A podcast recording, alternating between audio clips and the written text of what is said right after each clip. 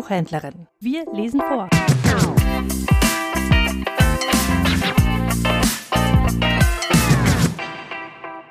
Die Kaugummikönigin von Ansbach von Hannelore Bauer Ich war ein Haschaller, wie meine Erwachsenenumgebung wiederholt feststellte. 1946 geboren, wahrscheinlich Resultat der Wiedersehensfreude meiner Eltern, nachdem mein Vater nach fünf Jahren Soldatenleben und kurzer Gefangenschaft in den Schoß seiner Familie zurückgekehrt war. Also ich war eine Nachzüglerin. Meine große Schwester Heidi war zwölf Jahre älter als ich und dominant wie die Mama. Wen wundert's, dass ich ein Haschala geworden bin, dass ich in Notsituationen stets hinter dem Hosenbein des heißgeliebten Papas versteckte. Mit diesem Selbstbewusstsein begann dann 1952 mein Schulleben.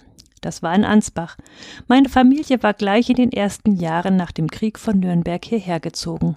Ich hatte in der Schule zwar eine gute Freundin, die beste Freundin namens Doris, welche sich aber in manchen entscheidenden Situationen eher der Sieglinde zuwandte, der Wortführerin unserer Klasse, die schon als Sechsjährige, später übrigens auch noch, ein aus meiner Sicht ziemlich große Klappe hatte, ein weibliches Alphatier gewissermaßen. Mir flößte die Sieglinde oft eher Angst ein als anerkennenden Respekt. Doch eines Tages änderte sich das alles, und zwar mit einem ziemlich dramatischen Auftakt. Und das hing mit meiner Schwester Heidi zusammen.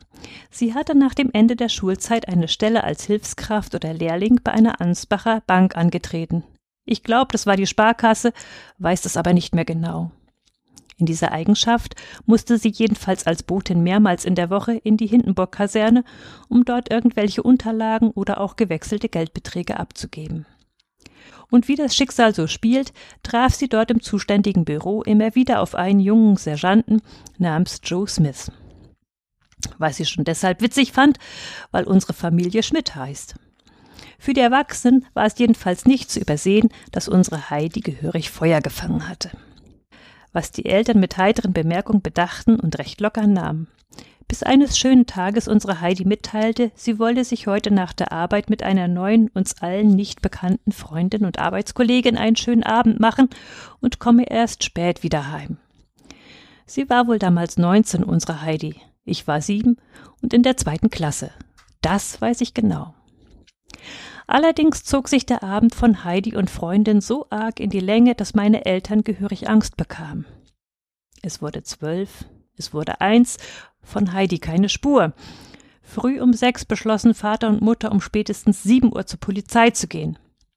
Natürlich kam ihnen der GI Joe Smith in den Sinn und die Tatsache, dass sich in jener Zeit nicht immer alle in Ansbach stationierten US-Soldaten an deutsches Recht und an deutsche Gesetze hielten.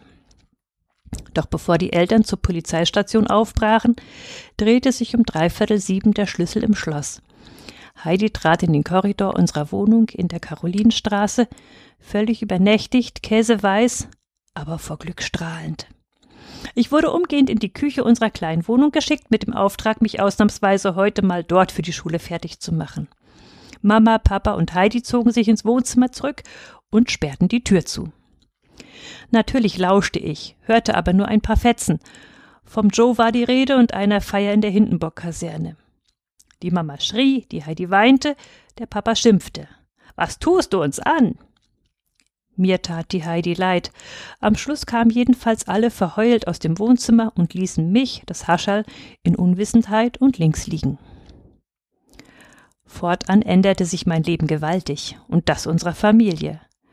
Joe war steter Gast in unserem Haus, Papa rauchte statt Salem Nummer 6 nur noch Lucky Strike und ich wurde zur Kaugummi- und Schokoladenkönigin unserer Schule, vielleicht sogar ganz Ansbachs.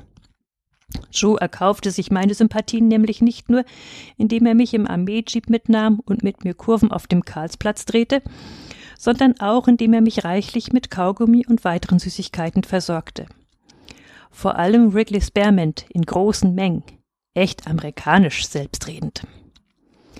Natürlich nahm ich die süßeste und attraktivste aller Süßigkeiten jener Zeit mit in die Schule, und die Doris kümmerte sich fortan kein Deut mehr um die starke Sieglinde, sondern nur noch um mich.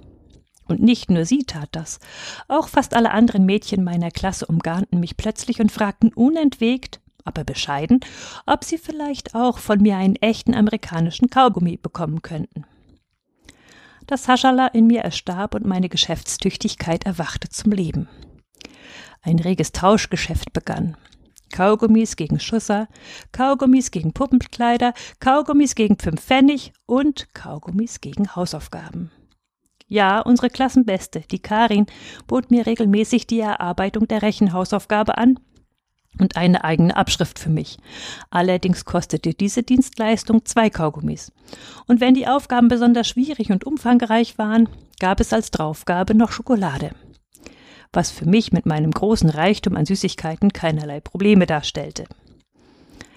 Zwei Jahre dauerte meine Regentschaft als Kaugummikönigin. Dann bekam Heidi einen auffällig dicken Bauch. Wir feierten eine große fröhliche Hochzeit. Aus Heidi Schmidt wurde Heidi Smith und sie packte unter Tränen, die sie selbst, aber auch unsere Mutter weinte, die Koffer, um nach Washington zu ziehen, wohin ihr Sergeant Joe irgendwie zum Obersergeant befördert versetzt wurde. 15 Jahre später kam die Heidi, von ihrem Joe schmählich verlassen, mit ihrem Sohn Peter nach Deutschland zurück. Sie ist inzwischen verstorben, und mir kullert bisweilen ein Tränler die Wange hinab, wenn ich in Frankfurt, wo ich seit Jahren lebe, an meine Zeit als Kaugummikönigin von Ansbach denke. Diese Geschichte steht in dem Buch Die Zeit verrinnt, Momente bleiben, herausgegeben von Ulrich Rach.